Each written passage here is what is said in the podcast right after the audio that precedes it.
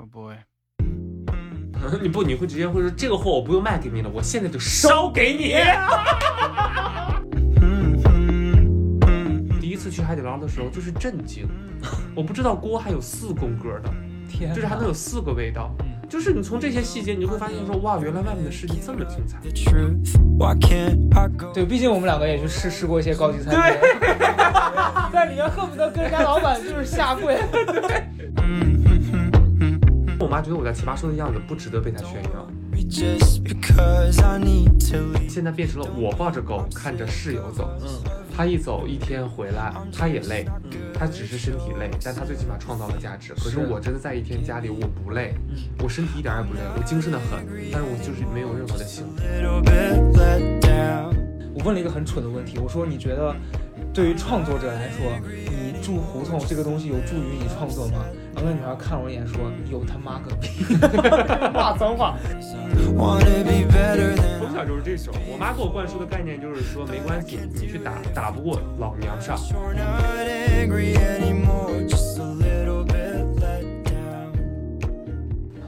天是我和冉高明，所以你最近上了节目之后，有没有觉得在街上被人认出来的几率有没有更高了？也没有，感谢疫情，让真的？我戴着口罩，哎，但是你这个身高走在商场里面，应该还是会被别人盯可能会被认为是女排选手，郎平啊，毕竟人和星河湾跟他拜把子的人，好会有，嗯，对，他们见到你是很激动的那种，还是怎么也没有很激动，毕竟我也不能给他们钱之类的。哎，因为我想起来，咱们俩呃，就是在疫情还没有开始的时候，我们去韩国，在火车站被三个女孩认出来了。对，嗯，然后你扭脸就说 对，就想说 买点买点好的粉底吧，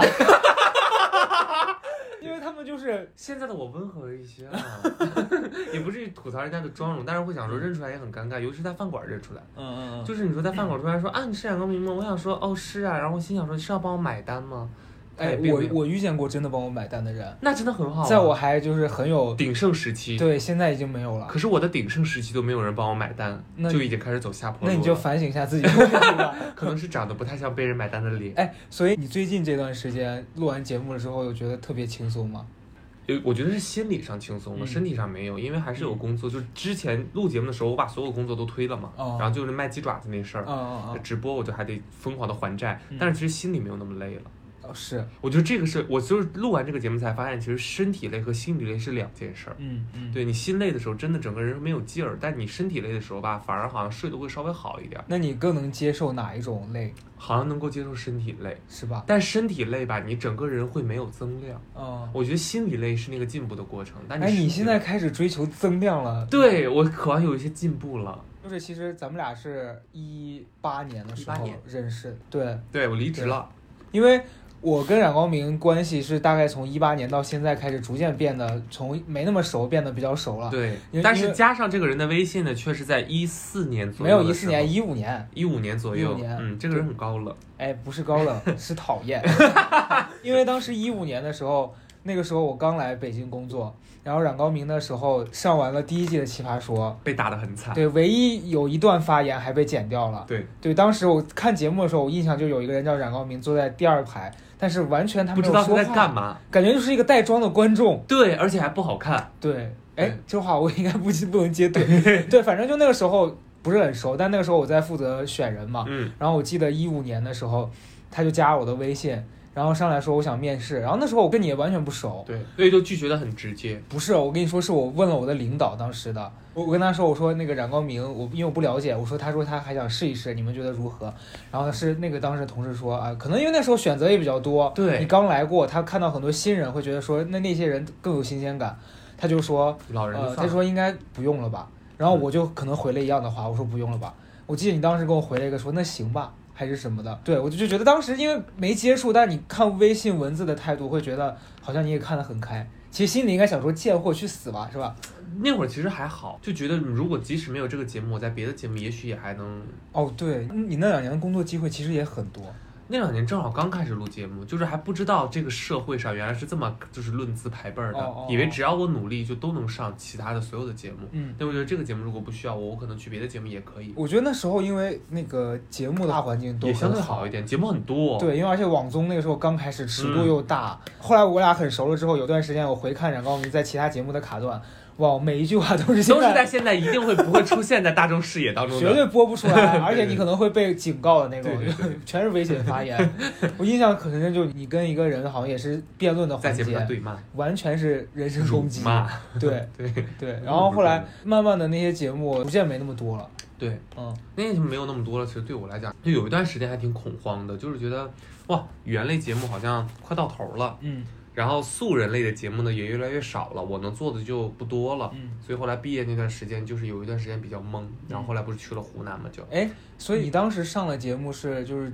除了那些你去作为嘉宾去嗯，比如说有一些互动啊、说话的环节，你连那种很素的，比如说什么一站到底啊、开门大吉，你都去过，一站到底不素吧？应该一站到底其实挺素的了，大部分人是素的，只有极个别的不素。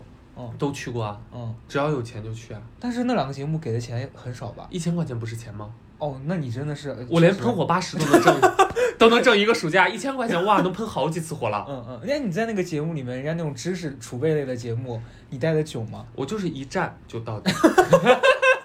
跟我的经历一模一样。对，，人家是三连击，然后就冉高明再见，对下去了。我去录一站到底的时候，导演跟我蕊了他妈的大概两个小时吧。对啊，然后上台我也是，我给我排在到整整站了两个小时，答题的环节只用了三分钟，就下去了。我就下去了。我也是啊，嗯就很快。然后后来我就发誓再也不去参加这种就是语言类的节目，除非钱非常可观，嗯但是很难吧？很难。嗯因为后来就这种节目更没钱了。但那你那两年纯靠上节目，其实算是跟你同学比起来，你收入算多的吧？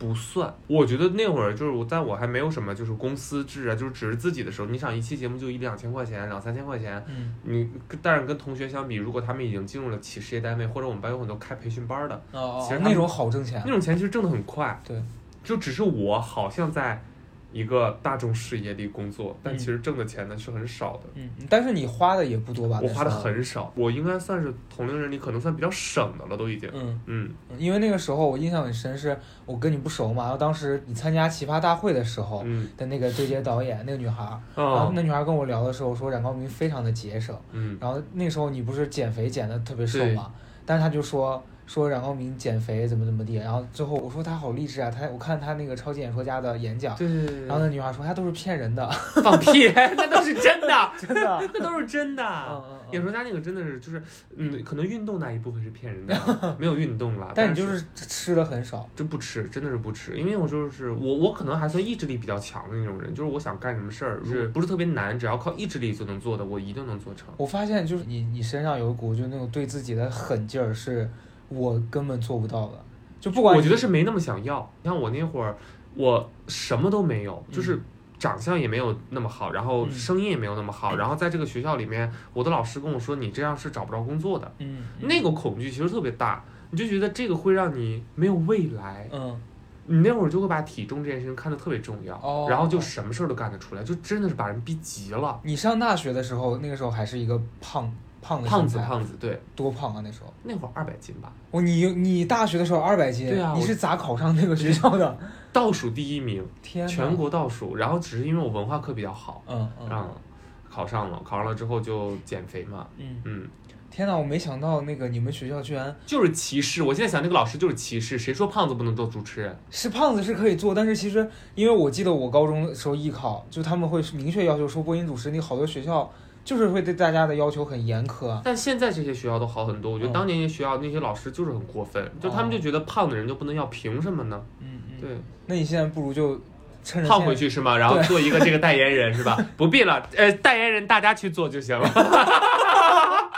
我就想说，趁着现在已经红了，说行，老子要为当年证明，立刻吃到二百五十斤。然后证明了胖在我身上确实没有未来，在别人身上也许还有。你后来我跟你熟了之后才知道，你其实确实花钱很省。嗯，因为我觉得你花钱是那种你会对自己比较舍得的事情花很多钱，比如说你美容护肤对对，美容护肤很容易花。对，但你像衣服啊那些或者是住房，你不会花很多钱在上面。对，嗯就觉得没必要。嗯嗯嗯。然后就，但确实这两年开始觉得有必要了，就是包括衣服这种，经常一一件衣服能带我录十几个节目。哎，是你有一件那个花衬衫，别说嘘，不下录了二十三个节目因了已经。为那个衬衫是这样，那个衬衫是咱们俩以前拍那个短视频的时候，有不是你有两件颜色不一样的吗？对对对对对。然后那件衣服我在那个视频里面看过之后，我大概在不同的二十个照片里面，都是在那个视频之后 看你在不同的场合穿过。真的，我太希望有一些服装赞助了。对啊，我想说买点衣服吧你？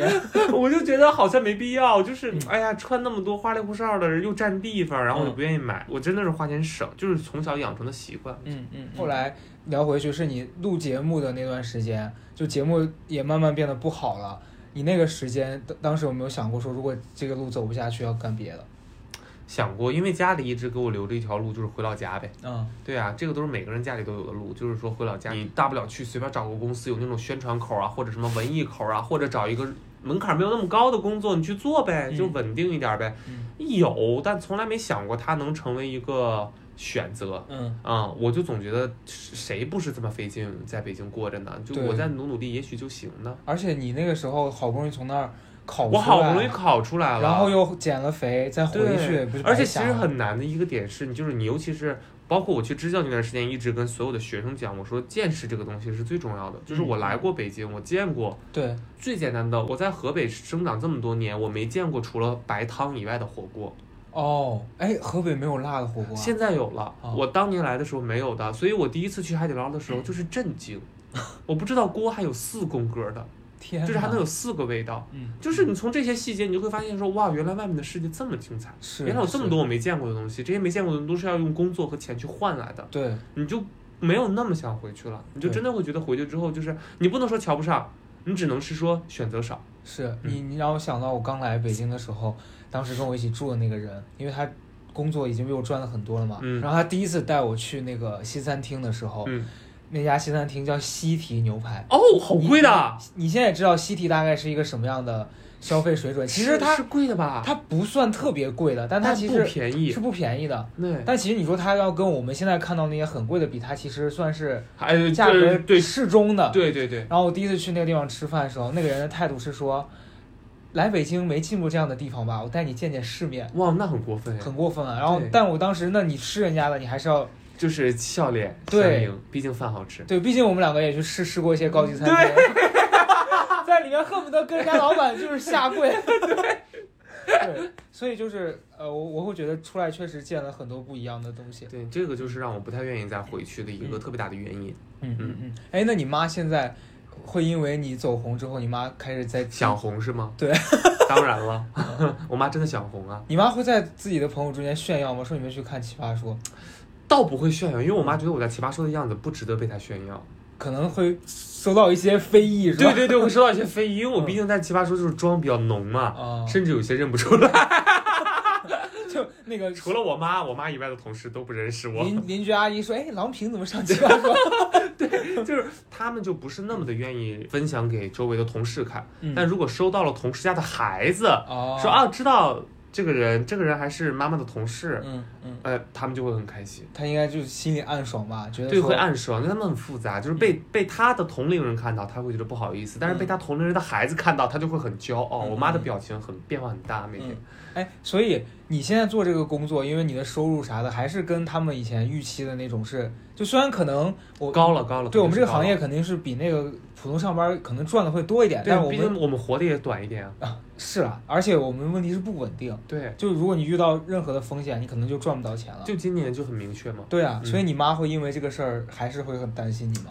嗯，会，但是他不会说，嗯，因为他知道他一旦担心了之后呢，其实是会只会让我更加努力的工作。哦所以他永远跟我说的就是说开心就行，你开心健康就行。家里呢不需要你挣钱，嗯。就是已经过了那个时间了，然后也就甚至你不用钱，你只要不要求那么高，养到你死没有什么问题嗯嗯，啊、因为就一直会灌输这个观点。因为我是就是前几年，然后我爸知道我大概是一个什么样的生活水平，嗯，我爸就会觉得我过得是不是有点过好，然后这几年，因为确实也没有以前那么对，就一阵儿一阵儿的，咱们对没有那么多的工作机会的时候，我就开始跟他散播一些可能就是比较夸大的成分。我就夸大了什么，比如住在双桥下边儿是吗？双桥下的你知道地下室通州 有一个天桥？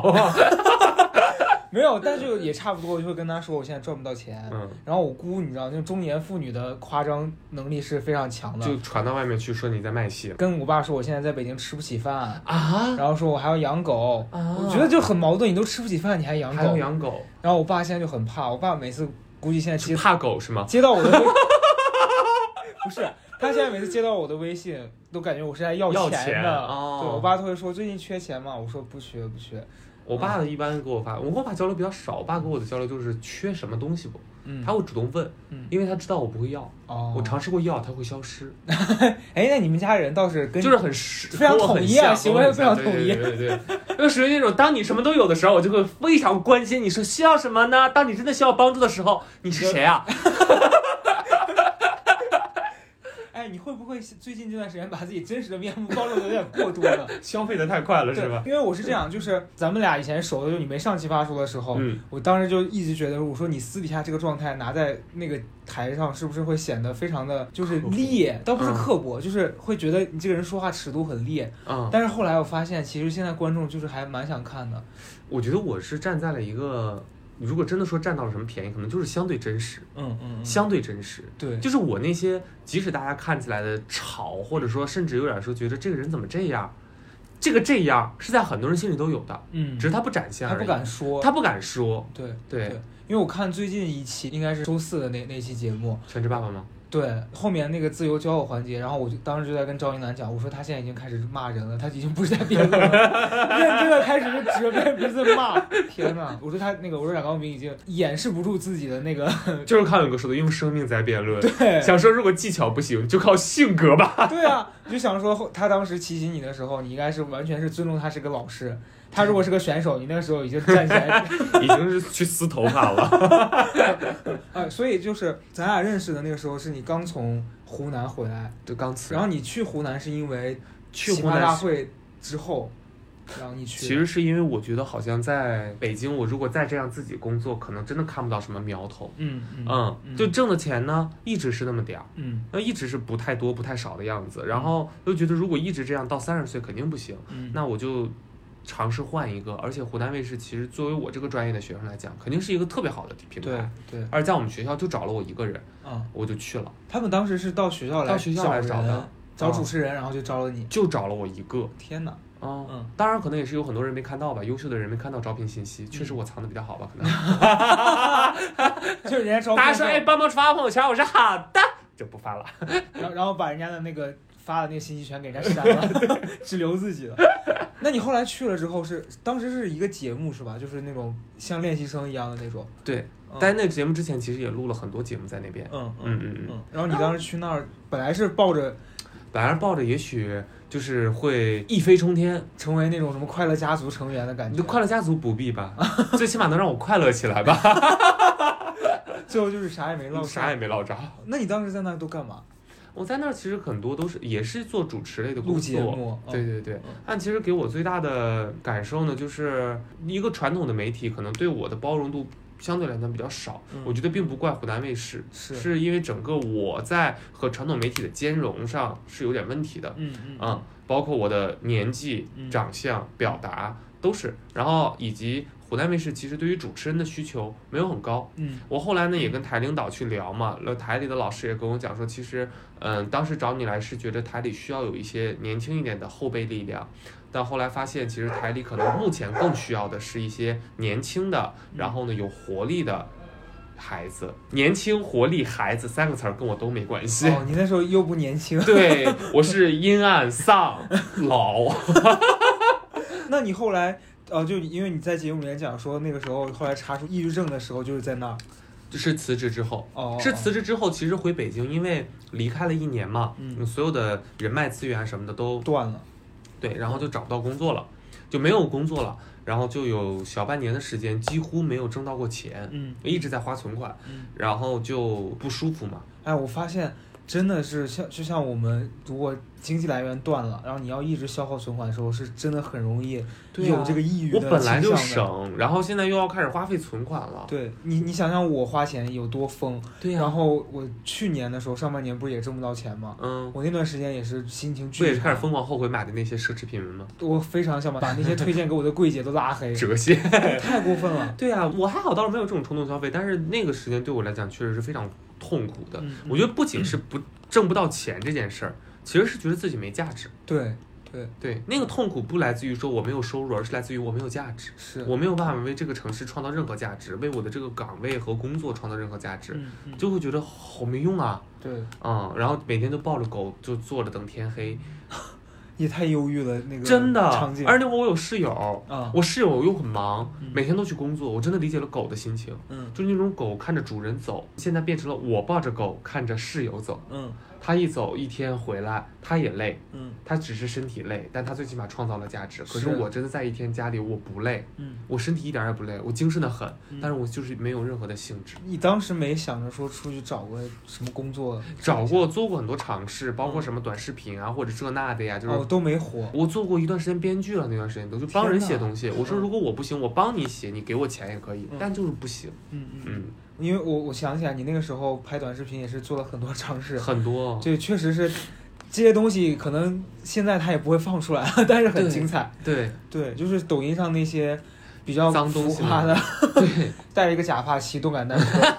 然后当时我记得你在你的抖音上面，现在应该已经删了吧？删的干干净净。对，然后那时候他有一天给我看的时候，他说为什么别人拍这种东西能火，我都没人看？确实是很努力，在那甩头，然后那个播放量大概是是一百三十多。太惨了。我说人家拍个猫猫狗狗都有十几万对赞，呀、你都那样了，没有人看。就很难受。那会儿就觉得很难受，就觉得自己做什么好像都没有办法，嗯就是获得认可了。已经，那个时候没想着回去喷火吗？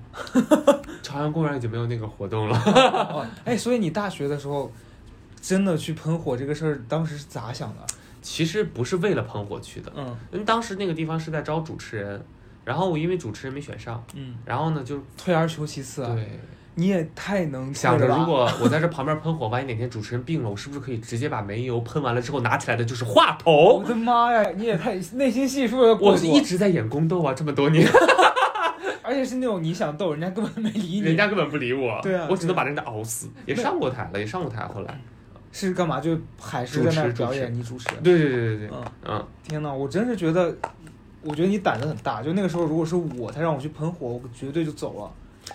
对。嗯，我现在让我再干那件事，我也不敢再干了。对好像就是，如果不是有一个非常诱人的数字摆在我面前，我也不会再做那件。你上大学的时候，你爸妈给你的钱很少吗？还是嗯，我觉得也是他们对这个市场不了解，嗯他们那会儿就觉得给八百块钱一个月够多了。哦，在北京其实真的有点难，对一开始真的有点难，然后我又不好意思多要，因为我觉得他们说给八百，嗯你知道中国父母就是有这个问题，就是他永远不让孩子知道家里的真实经济状况。嗯他给你这个数，我挺小就懂事儿，我就会觉得他们说的这个八百的这个数，已经是在不影响他们生活品质下的极限额度。对所以如果我再要，就显得我不懂事儿，嗯我就不敢要嗯。但是八百其实真的活得有点难，我那会儿就必须要说去挣钱嗯，而且我还想说以后让他们呢也活得稍微轻松一点，那我能挣一点是一点。哎，那你其实就是一个非常孝敬的，然后又很懂事的小孩，在那个年龄阶段的时候，对，而且我也觉得经济独立是撒泼的前提，哦，嗯。所以其实一切都是为了撒泼在铺垫。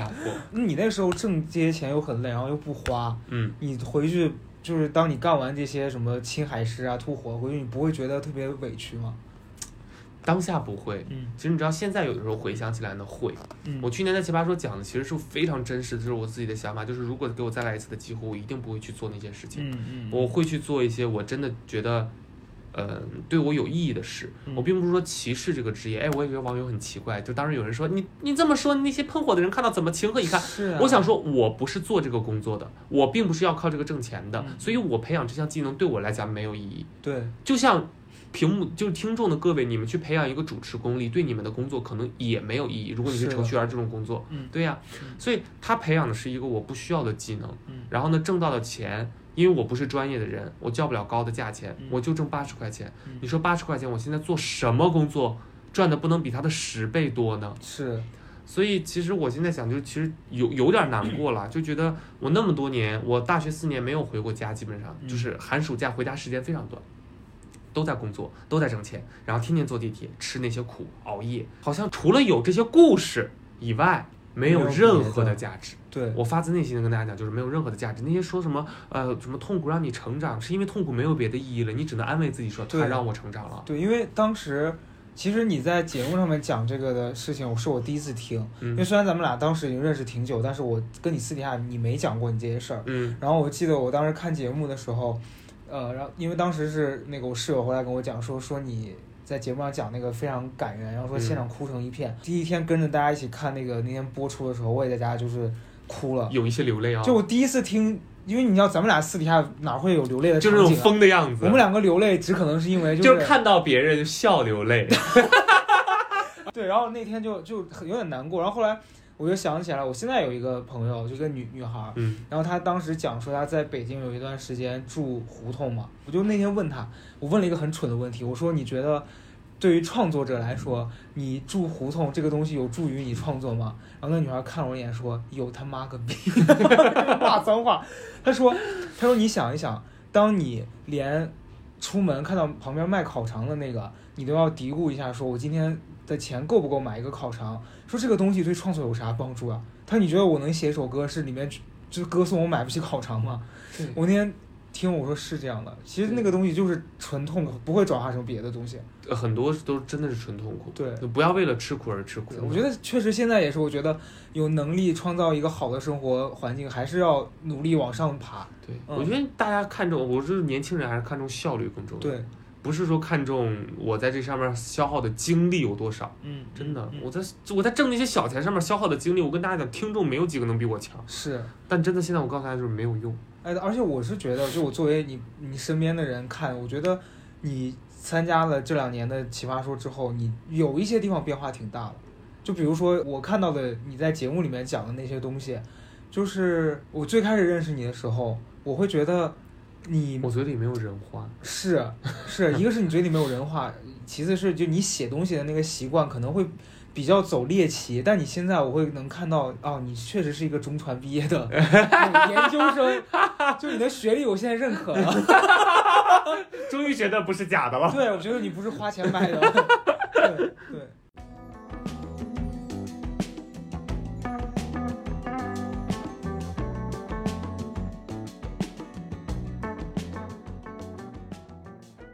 是自己以以前会认知自己是一个有才华的人我原先不这么认为，嗯我觉得这个都是就是工作给我带来的进步。对，嗯我觉得我这个工作性质本身，包括所有人的工作都是，你在工作中能获得成长和进步的工作，一定是好的工作。嗯嗯嗯，我觉得奇葩说对我来讲，或者包括一些很多我录的其他节目对我来讲都是这样，就是我经常在录完一个节目之后，能够感觉到自己在进步。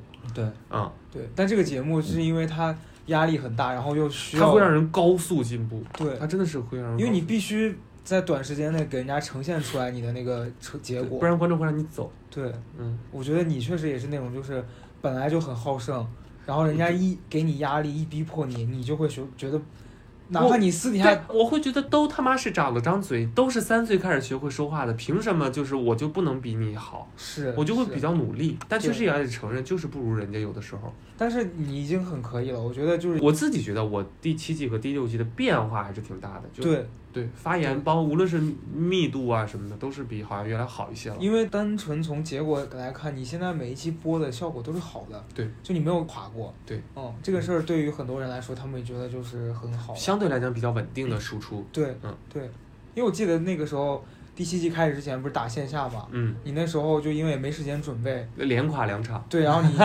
但我能感觉出来你对这个事儿是很在意的。你后、啊后来再准备时候，老子一定是要老子一定要让他们惊艳惊艳全场。对 对，对，所以你就从小就这样。嗯嗯从小就好胜，因为你知道一个胖胖的娘娘的男生嗯，在班里是很容易受大家排挤的，是的，是的，你就必须做的优秀一点，才能让别人注意到你。可能只是平视你哦，你也必须要做的比别人更优秀。你那个时候大家会欺负你吗？你说不上明面上的欺负，因为没有人敢欺负一个胖子，我可以一屁股坐死他。哎，咱俩完全是反的。我就是一个被欺负大的胖子，是被打吗？就是男生会，我之前在往期里面讲过，就是那些男生会觉得欺负我，然后我又追不上他，他就会过来打我，或哦或者是故意整我。哦，在我的哦那我不会，因为我知道他们总有一会儿会回来的。哦，上课你敢回来，我就让你死。你的课，桌就是你的棺材。那你是有那个狠劲。对我从小就是这种，我妈给我灌输的概念就是说，没关系，你去打，打不过老娘上。我奶奶原来也是这样跟我说，但我家就是我家的男性会比较不愿意挑事儿，女性都是比较强势的。对我们家也是，然后我是那个时候，我们当时我初三的时候，初三已经很大了，嗯我们教室有那种放清洁用具的一个小房子，嗯，我就被我们班男生推进去，他们把那门锁了，把我关在里面，我那不行，而且是上课了，你知道老师马上要进来了，我我被锁在那个里面。然后我当时很害怕，就老师进来了，我到底是要在里面敲门求救，还是我应该在里面默默的等着下课，让老师别发现我？我理解那种心态。嗯嗯嗯，我觉得最多就是可能被言语上的，或者是就是眼神上的，嗯嗯，那被他。们言语上攻击你，他们不会死得很惨吗？那会儿胖其实不敢，哦，就是不敢你直接回怼，因为你怕引来更多的对你的攻击。对，所以我只能让自己默默的变得优秀一点，哎，所以你没发现，其实像我们现在就是成年之后嘴变得特别贱的，都是因为都是因为减肥开始的，在胖的时候受了太多的霸凌，现在就开始报复社会。随便一句就让让你入土。对，嗯嗯。那你那些歇后语，我是觉得有一些真的是莫名其妙哎了我，在现场说了一个更夸张的，就是那个上冰山的那个是吧？对啊，你要不要再讲一次啊？那个会刻在我的墓志铭上。几十年以后，然后后人去祭拜你的时候，看到那些歇后语，应该应该就是你知道旁边路过那种扫墓的，他们都会挡住，说别看，别看了，脏东西，脏东西，说这个地方本来就污言秽语。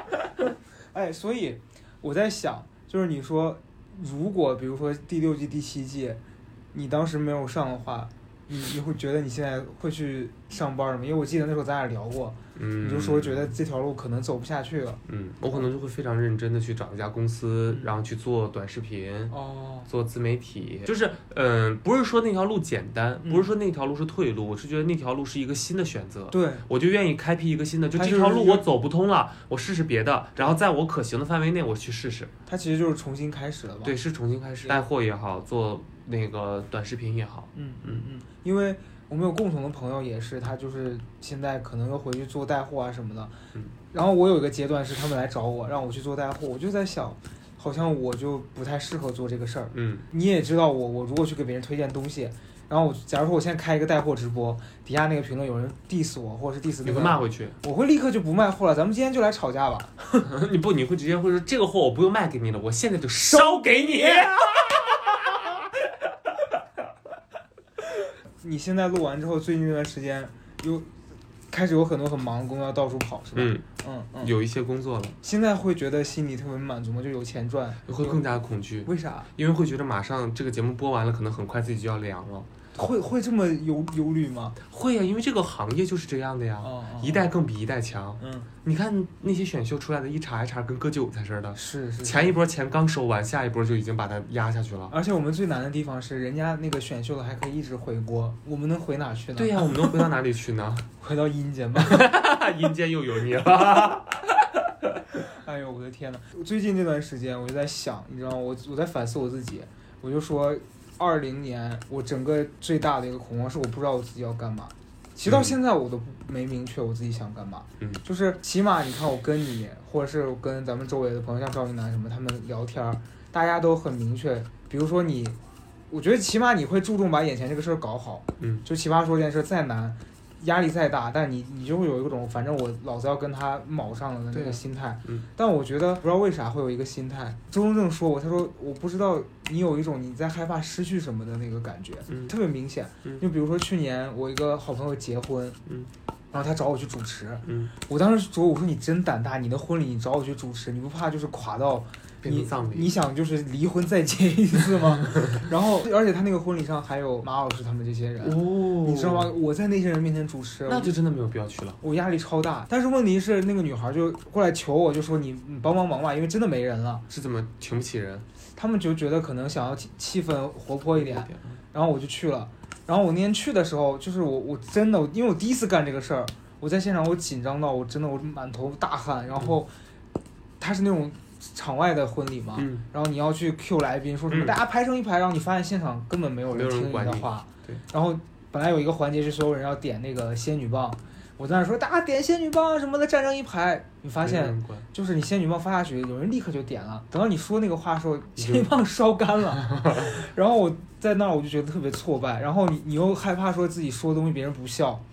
然后那天就你知道所有的环节进行完，我自己坐在那儿我就特别失落。嗯后来回去我跟周东正聊的时候，就是我说我觉得我好像就是这个事儿你让我做，我会觉得我很想做，但在做的过程中我又很害怕。他说你有没有感觉你有一种你想赶紧把它干完？他说嗯你现在做任何事儿给我的感觉就是你有一种很着急，想把这事儿赶紧弄完。但是其实你在做之前，你压根儿就没想说这个事儿你喜不喜欢，或者你想不想做，你要成为一个什么样的人。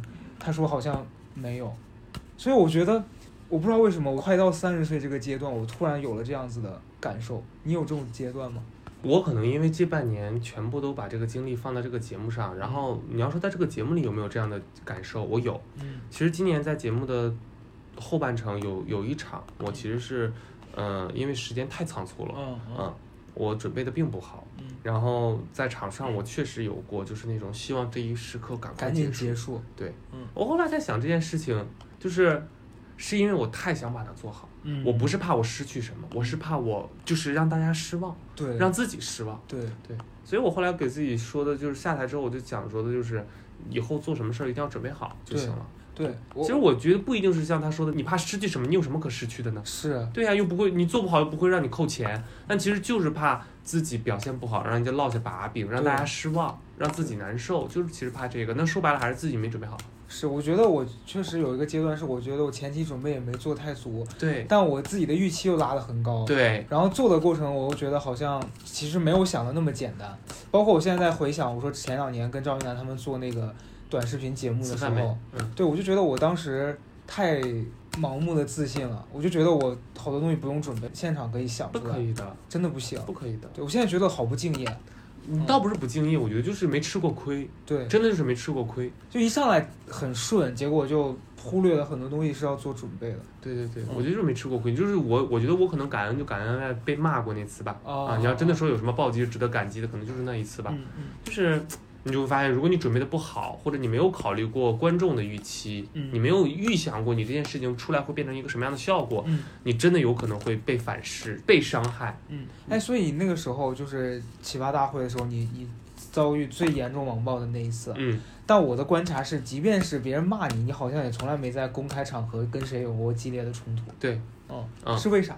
呃，一方面呢是我觉得当时我就是没有表现好，哦，我对我自己依然是不自信，就是我没准备好，这是第一。第二个呢就是，嗯、我觉得那些骂我的吧，也骂的也不怎么高级嗯嗯啊、嗯我骂他们怎么在公开场合呢？我打下一串完全不能播的东西，也 他们也看不着。是，反而我号没了，就没必要，对，就没必要嗯。但其实现在我不太会了，嗯，我现在是真的有的时候就不会，看那些，呃也看嗯，看呢，会挑选几位幸运观众和他互 battle，哎，和他友好互哎动。，现在第七季有人骂你吗？有啊，当然有了，才是会去你微博私信你吗？微博私信好像很少，嗯，就都是在弹幕上骂。哦哦，你会看弹幕啊我？会看啊，哦，你胆子好大！我到现在，我第四季和第五季的那个很重要。我跟你讲，你这个心态也许看弹幕会好，因为我是这样，就当时你就会发现你准备的多好，你都会失去点什么。是是，对，你就在你的发言过程当中，你就看到你失去了这位观众的热爱。那那我失去了好多，因为我做公众号，每天都在失去大家对我的热爱。对呀、对呀、这个就是很重要的，就是嗯你知道你永远会失去的，那就没必要想这个事儿。因为第五季不是我也被淘汰了嘛，嗯，然后当时呈现的那个结果也是我确实是挺讨厌的，因为包括前两天我还跟赵一楠在聊，嗯因为你也知道我私底下说话嘴经常不把门，就说一些确实是值得被值得被网暴的话。对，那天我跟赵一楠讲，我说我呃，他就发了一张截图，是节目里面，然后那个当时是导师就在说说你们两个自自我介绍吧，你们谁先来呀？然后赵一楠就跟我说说你先你先再谦让，然后我说你先吧，又没人认识你，是不是很讨厌？真的很讨厌。我现在在想，我说我当时怎么会说出这种话来？我觉得那个是你用来掩饰你的那个紧张和焦虑的，对，对因为你不是那样的人。对，对啊，因为其实是你想开个玩笑，你只是想开，你只是想用那个方式来让大家觉得你还挺有攻击性的，但又不会觉得你人是恶意的。结果你说句，大家觉得你是很有攻击性，而且你人真的很恶。对，而且人家觉得你你这个表达恶意的攻击性的方式也不高级，嗯就会觉得你是一个很很我这个过程我也经历过。嗯啊、我经历过，因为有一段时间我也觉得，我如果不能给大家带来什么深刻的思考，不如给大家带来一些简单的攻击好了。我也没有恶意，因为其实本质上，我觉得啊，我觉得咱们还是算善良的人了。对对呀、你就说对小动物这些方面，就是我们本质上不是愿意伤害别人的人，但为什么嘴欠儿呢？是因为觉得好像没有什么可以带给大家的了。就是因为你私底下有时候习惯了，对，发现私底下周围的朋友还挺喜欢这个的，对就觉得在场上不如就哎给大家带来一些东西吧，觉得大家都是朋友，你不会在意的，殊不知大家根本不是你的朋友，大家非常在意。而且你说完之后，突然就是在那个地方经历过之后，发现要好好善待自己身边的朋友，对他们太包容了。对嗯嗯。对，哎，那你那个时候，后来就不是去支教了吗？嗯，哦，你那个时候去那儿的感受，就你你居然能吃了那个苦，是我挺意外的。也不是吃了那个苦，是那会儿真的想让自己换一个环境。活法，哦啊哦，就会觉得我那段时间已经有点病态了，就是觉得疯狂的工作，嗯。然后没日没夜。我后来有一档节目里说了，我说那段时间我不敢睡觉。的，哦。连休息都觉得愧疚，嗯。就一天可以，两天我就觉得我我怎么配休息呢？嗯冉光明不能休息的，我那段时间就有点病态。嗯我后来反应过来，我就说我必须得让自己慢下来，然后我就去那边了，嗯嗯嗯。因为那边什么都没有。那你在那边真的慢下来了吗？嗯，嗯那段时间播那个《人民的名义》，我居然每天哦就是像那个中老年人一样，就是追剧了，开始哦，看完剧就要睡了，甚至一集剧都看不完，因为十二点播，看一集嗯。我就不能再看第二集了，我要睡。但你现在是，就是你虽然不追剧，你回到了大城市，你开始就是疯狂刷抖音。对，他疯狂刷抖音。我跟大家说，冉高明的日常，他只要出现在三个人以上的聚会，他就会坐在那，你就会听见他的手机发出那个抖音的各种音乐，对对一直，在刷，一直在刷。我说抖音有那么好看吗？嗯，就是剧面深度用户。对深度融入，我是对抖音的深度用户。但是我觉得你挺牛逼的一点是，你能把他们的有一些好笑的东西转化成你自己的。哎，别这么说，说的好像我洗稿一样不是。你，你不是抄袭，是你的，你能通过他们那个发展出新的段子，我觉得这个是厉害的。我学习能力可能算比较强。嗯嗯嗯，但是如果有一些视频创作者觉得他抄袭你，现在可以告他，我觉得这个 这个是 OK 的，维哎护，歇后语写歇后语的那些人啊，基本上都入土了，确实很会写啊。嗯嗯嗯嗯，哎，那你现在就是这段时间，算是你事业上的第二春了吧？第一春在哪儿呢？你其实我觉得你前几年像大学生来了，没有挣到钱，真的没挣到。认知度有了，但是没有挣到钱。对啊，嗯，现在好像算是哎能挣到点钱了，然后能觉得说哦还不错了。嗯嗯，嗯，那你算是吧，算是。那你现在挣到钱了会改变消费方式吗？会说我要买？目前好像也不会，但是我实现了一件事情，就是外卖自由。哦，我敢不看价钱点点外卖了，嗯，但外因为外卖也没有多贵嘛，是，对啊你点的最贵的最近是多少钱？就八十多块钱的一个人吃。我要哭了，你跟我室友过两天吧。你室友八十块钱连脚都不想洗，八十块钱对他来说就是两就是杯奶一副茶。筷子的价钱。那你现在八十块钱真的还好？对，还好，但是我的消费习惯还是没有改变太多。对，其实你就是我还是擅长存钱，对你就是存钱是你的，我只想说挣钱的过程，哦然后以及存款给我带来的那个安全感。哎，你会有一个目标，说我要存够多少钱吗？没有，就是反正就是存，但是不管存着存着存着，嗯，但是你存了你也不做理财，就是纯存。呃，给我妈，哦，我妈哦会做，嗯，嗯，但我最近不太敢给她了，因为咋发现我妈有一些疯子一样的行为，比如会跟我说有一些。算五千二的命是吗？不是会说有一些产品说放到她的脉搏的这个位置就可以让身体变健康。我说妈妈不会进了传销组织吧？对，因为我跟你讲，就你让我想到方嘉译的妈妈。方嘉译的妈妈就是经常买一些奇奇怪怪，比如说两万块钱的寒冰床，哦，我听说了。然后还有锅，对，那个锅是最诡异的。有一天她发一张照片儿，他妈在家顶了一个锅在头上，哦，他妈说这个锅是什么外星科技，说戴着可以防辐射，可以让自己的脑子变聪明。然后我说阿姨，你戴这个行为就非常的不聪明。就哎，对，我就很怕我妈被骗，所以不敢把钱都给她，但留在我自己手里呢，我也不还。嗯嗯嗯嗯，哎，那今年这个节目上完之后，你还你假如说明年还有节目，你还会想去上吗？我看我有没有准备好吧，嗯因为我觉得在这个节目里，不是你耗是能耗得来，你耗只会耗干大家对你的喜好。就你得升级，我觉得。，对，嗯我觉得我可能今年就是，如果说真的好像为什么效果能好一些，我觉得其实就是进步了。对，在绝对领域呢，其实我依然不是这个场上一个非常优秀的输出者，嗯，但是在相对领域呢，其实今年的我比去年的我质量要高了很多所以才会让大家觉得说，哦，这个节目里面突然有一个养成型的选手，哦，还挺有趣的。嗯，嗯，对，我觉得我可能是算占了这一点便宜吧。嗯嗯我好会说啊。突然的自夸，哎是的。嗯那因为是这样，我觉得你刚刚这样一说，我突然想起来，我觉得它特别像每年 iPhone 的更新。但是它是这样子，就是我觉得大家会想买这个电新的这个手机，是因为它有身上有一个东西是我今年特别需要的。那有些人可能就我们刚才前面讲的说会离开我们的那些人，可能他就是觉得上一代的那个手机我用的蛮好的，所以这一代我就不买了。嗯，但是其实有很多人他是习惯性的买，所以你的那个更新必须得要让他觉得开心，他才会持续的关注。对，嗯你不能消耗大家对你的喜爱。对对，哎，比如说有些活儿要找你，但是你会觉得这个事儿虽然挣钱，但是他可能会消耗你的粉丝对你的喜欢。比如说，哪些活儿会消耗粉丝对我的喜欢？比如说就是让你去一些县城商演，嗯，你会去吗？当然，只要钱给够就就是去，对呀、就在现粉丝喜欢我，不就是喜欢我的俗吗？哦。那行，我明天立刻帮你接洽一个，让去舞狮。别说县城了，村口儿都可以。所以你现在还是处于一个不挑活的状态。最后，我觉得你可以跟大家讲一讲，就是你今年到现在，你有什么事儿是你自己印象特别深刻，或是你有一个什么感受，有吗？有什么感受啊？对，或者这样说，就是你今年有没有觉得你自己身上哪一点提升是你跟以往不一样的？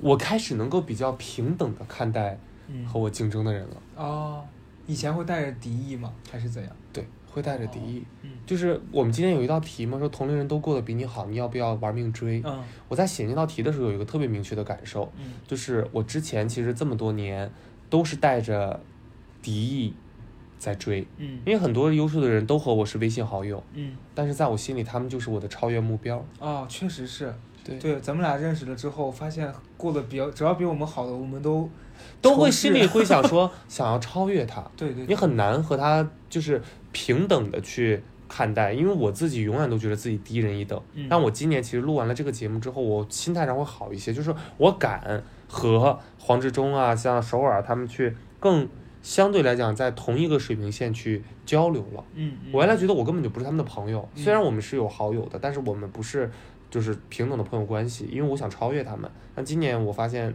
我可以平视了，能平视之后带来的另一个好处就是你能真的看到他们身上的优势了。因为我觉得你也是找到自己能闪光的那个点了，而且你确实在这个地方实现自己的价值，我觉得这个很重要吧。对，我觉得人还是要找到一个能够让自己觉得自己有价值的地方，对，或者对事儿，哪怕是一件事儿。是，对我今年啊，还有一个就是，我觉得大家一定要找一个，就是就刚才这个嘛。嗯我今年一开始疫情这段期间没有事儿干的时候，包括我抑郁症那段时间，嗯嗯、呃，抑郁症听起来好难听啊，就就是是反正就是很焦虑的、很焦虑的那段时间啊，嗯我觉得找一个能够给你快速带来成就感的事儿很重要。嗯啊、你可以捡起一个你的爱好，如果你没有爱好的话，你可以从做饭开始。嗯嗯，就是你会发现，稍微做做努力就能成功。你会真的在午睡觉之前会觉得自己还不错是啊、是，千万不要觉得自己一无是处，所以你的爱哪怕是真的一无是处。那你爱好除了做饭之外还有啥？我最近学画画，哦，对啊，有成功吗？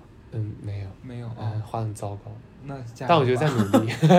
然后我想今年说练一练我的文笔，因为我觉得你们这些会耍笔杆子的人确实有点厉害。哎，但是我说真的，我觉得我看了你今年的节目，就你写出来有些东西，我我觉得我是写不出来的。歇后语吗？就不是歇后语啊，就是你上那些价值，包括你，我觉得其实你以前在我的印象里，我觉得你厉害的是你的那些段子嗯，和你那些就是比较好花笑的话，，对。嗯但你现在在你的第三段煽情的时候，你有时候有一些价值，我会发出哎呦，哎，哎呀，可以呀、从哪儿抄的？哎呀，花钱了吧？我就真的我会有危机感，就我的那个危机感是觉得说天哪，就是他在进步了。他都不是一个靠写东西吃饭的人，他都已经把这个地方做成这样了，而我没有进步，我会觉得很恐慌。那就一起进步啊！那我我确实也是，就是尤其是看到你这一两年的表现，我觉得要努力。嗯，我觉得我就是让自己活得太舒服了，我今年必须逼自己一把，对，把信用卡掰了一会儿就。然后到年底大家发现我变性了，就逼自己一把，但是完全走到一个错误的路上。好了，那反正今天跟你聊这些，其实就是想让大家听一听咱俩私底下聊天是啥样的状态的。嗯当然，我们今天还是比较收着，因为我们俩私下 确实是播不了。确实是啊。嗯，那最后就祝大家二零二一年都实现自己的愿望吧。就是我们两个会督促对方进步了。嗯，我觉得实现愿望有点空了，希望大家离自己的愿望稍微近一点吧。是的，是的。对对对，好的，那就最后祝大家牛年新年快乐啊！牛年牛起来啊！好牛起来。对，小母牛坐飞机牛逼上天了啊！